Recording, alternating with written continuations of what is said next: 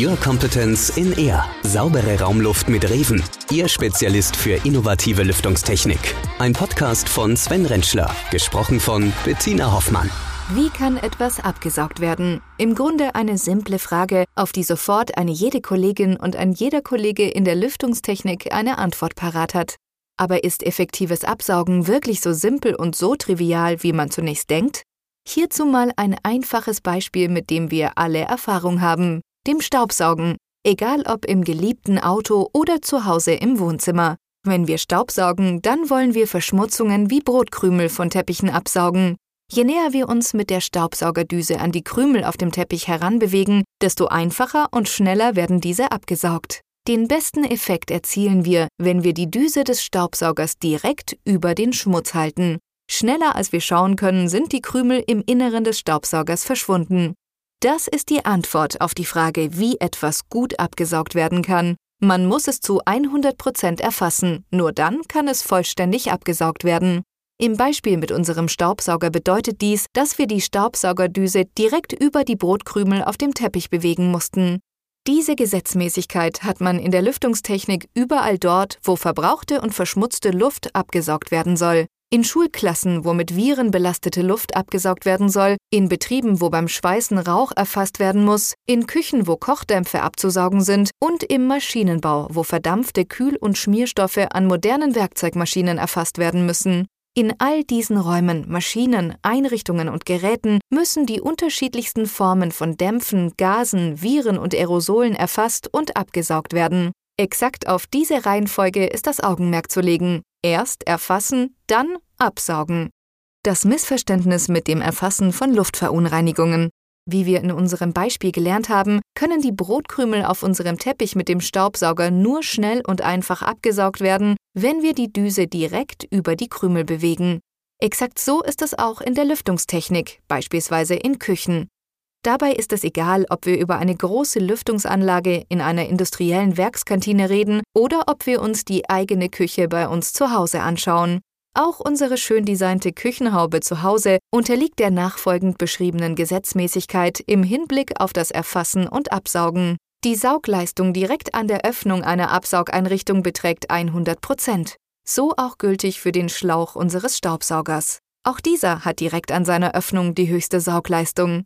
Je weiter wir uns nun von dieser Öffnung am Ende des Schlauches entfernen, desto geringer wird die Ansaugleistung. Was dabei sehr oft unterschätzt wird, ist die Höhe, mit der die Ansaugleistung abnimmt. Wenn man sich beispielsweise ein Saugrohr mit 20 cm Durchmesser ansieht, dann hat dieses 20 cm von seiner Öffnung entfernt nur noch rund 10% seiner ursprünglichen Ansaugkraft. Diese Gesetzmäßigkeit hat so seine Gültigkeit für jede Art von Ansaugeinrichtung. Egal ob Staubsauger, Designküchenhaube im eigenen Zuhause, Lüftungsanlage in einem Schweißbetrieb oder große Lüftungsdecken in Werkskantinen. Entfernt man sich zu weit von der eigentlichen Stelle, die Schadstoffe erfassen und absaugen soll, ist die Ansaugleistung gleich Null. In den allermeisten Fällen reichen bereits Abstände von 30 bis 50 cm, um keinerlei Absaugwirkung mehr zu haben. Auch hier kommt es sehr oft zu Missverständnissen. Nicht selten wird geglaubt, dass die oben beschriebene Effizienz der Ansaugkraft durch sogenannte strömungsoptimierte Düsenplatten massiv verbessert werden kann. Dabei handelt es sich um ein Ansaugrohr, um das noch eine zusätzliche Platte angebracht wird. Das Rohr wird dabei mittig mit einer ebenmäßigen Platte verbunden und der Übergang der Platte zum Ansaugrohr wird dabei als Einströmdüse über einen Radius ausgeformt. Diese Einströmdüse optimiert die Luftströmung im Ansaugbereich und sorgt somit für eine etwas effizientere Absaugung. Vergleicht man jedoch eine solche Düsenplatte mit einem herkömmlichen Saugrohr mit Platte ohne Einströmdüse, sind die Vorteile nur minimal. Zur Veranschaulichung nehmen wir das Beispiel einer Kerze. Haben Sie schon mal versucht, eine Kerze auszusaugen? Ich kann Ihnen eines vorneweg sagen. Probieren Sie es nicht aus. Im Zuge von Vorträgen zu diesem Thema demonstriere ich dieses Experiment immer wieder vor Publikum und verbrenne mir dabei fast regelmäßig den Mund, da ich die Ansaugstelle, meinen Mund, sehr nahe an die Kerze bewegen muss, um überhaupt eine Wirkung auf die Flamme auszuüben. Das Aussaugen bzw. Löschen der Flamme funktioniert dennoch meist nicht. Anhand dieses simplen Beispiels kann man erkennen, wie begrenzt Saugwirkung ist und wie wichtig es ist, dass alles, was wir erfassen und absaugen wollen, der Ansaugstelle sehr nahe kommt. Hier kommt es in der Praxis sehr oft zu Fehlern und Missverständnissen. Luftreiniger in Schulen, Lüftungsgeräte an Schweißanlagen, Küchenhauben und Aerosolabscheider an Werkzeugmaschinen sind oft mit ihren Ansaugöffnungen viel zu weit entfernt. Mit einem Staubsauger können wir solch ein Problem schnell lösen, indem wir die Ansaugdüse in den Bereich bewegen, in dem sich der Schmutz befindet. Mit fest installierten Küchenhauben ist uns so etwas leider nicht möglich. Hier müssen die Kochdämpfe exakt in den Ansaugbereich und Filterbereich der Küchenhaube gelangen, sonst wird der Küchendunst schlicht und ergreifend nicht erfasst. Und wird er nicht erfasst, dann kann dieser nicht abgesaugt werden. Die Effizienz der Erfassung und Absaugung von Luftströmungen sowie Schadstoffen kann auch auf Rechnern detailliert simuliert, visualisiert und analysiert werden. Hierfür setzt man die numerische Strömungssimulation ein, die auch CFD-Simulation genannt wird. CFD ist eine Abkürzung, die für Computational Fluid Dynamics steht. Mithilfe solcher Simulationen können die unterschiedlichsten Luftströmungen sichtbar gemacht werden. In unserem Unternehmen haben wir damit unter anderem die Effizienz der Erfassung und Absaugung von herkömmlichen Küchenhauben untersucht. Die ersten solcher numerischen Strömungssimulationen wurden bei uns im Unternehmen im Jahr 1996 durchgeführt. Die Berechnung der damals noch recht simplen Simulationen und einfachen Ergebnisse dauerte oft mehrere Tage. Mit der rasanten Entwicklung der Technik stehen die Ergebnisse heutzutage nicht nur in einem Bruchteil der Zeit zur Verfügung, sondern auch in äußerster Präzision und Genauigkeit, auch für komplexeste Bauteile wie beispielsweise Ventilatoren. Dank dieser Entwicklung kann man heutzutage nicht nur einzelne komplexe Bauteile untersuchen, sondern ganze Räume analysieren und visualisieren. Das ist vor allem für Absaugeinrichtungen unheimlich wichtig, die in einem großen Abstand zur Schadstoffquelle installiert werden, wie beispielsweise einer Küchenhaube, die in einem sehr großen Abstand zur Kochfläche installiert wird. Erfassen kann die Küchenhaube nur die Kochdämpfe, die direkt in den Erfassungsbereich der Haube strömen. Was bedeutet das konkret? Die Dämpfe aus den Kochtöpfen müssen so aufsteigen, dass sie vom Kochtopf auf direktem Weg in den Ansaug- und Filterbereich der Küchenhaube strömen. Bei Kindern in einer Schulklasse, die Viren an die Raumluft abgeben, muss diese Raumluft in Richtung der im Raum aufgestellten Luftreiniger strömen, damit die belastete Luft angesaugt und gereinigt werden kann. Oft reicht schon ein gekipptes Fenster aus, um den Luftstrom so umzulenken, dass kaum noch etwas erfasst und abgesaugt werden kann. Denselben negativen Einfluss wie ein schräg gestelltes Fenster, durch das der Wind bläst, kann auch eine schlecht gemachte Frischlufteinbringung haben.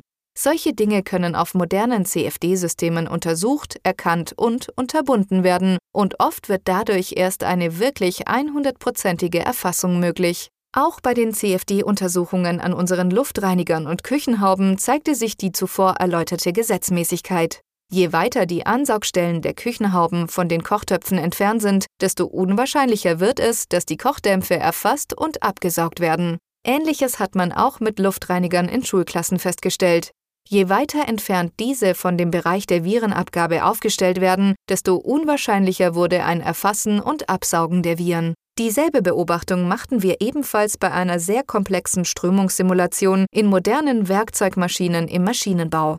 Auch dort kommt es oft zu einem äußerst ineffizienten Ansaugen der Kühl- und Schmierstoffaerosole, da die Ansaugstelle der Luftreiniger viel zu weit von der eigentlichen Werkstückbearbeitung entfernt ist, wo die Aerosole entstehen. Immer und immer wieder beobachten wir das Missverständnis in der Lüftungstechnik und Luftreinhaltung, dass angenommen und vorausgesetzt wird, die abzusaugende Luft, Schadstoffe, Viren und Aerosole würden früher oder später in den Bereich strömen, wo sie dann erfasst und abgesaugt werden. Ganz oft geschieht das aber eben doch nicht. Und die nicht erfassten Aerosole und Schadstoffe sorgen für eine erhebliche Belastung der Umgebung.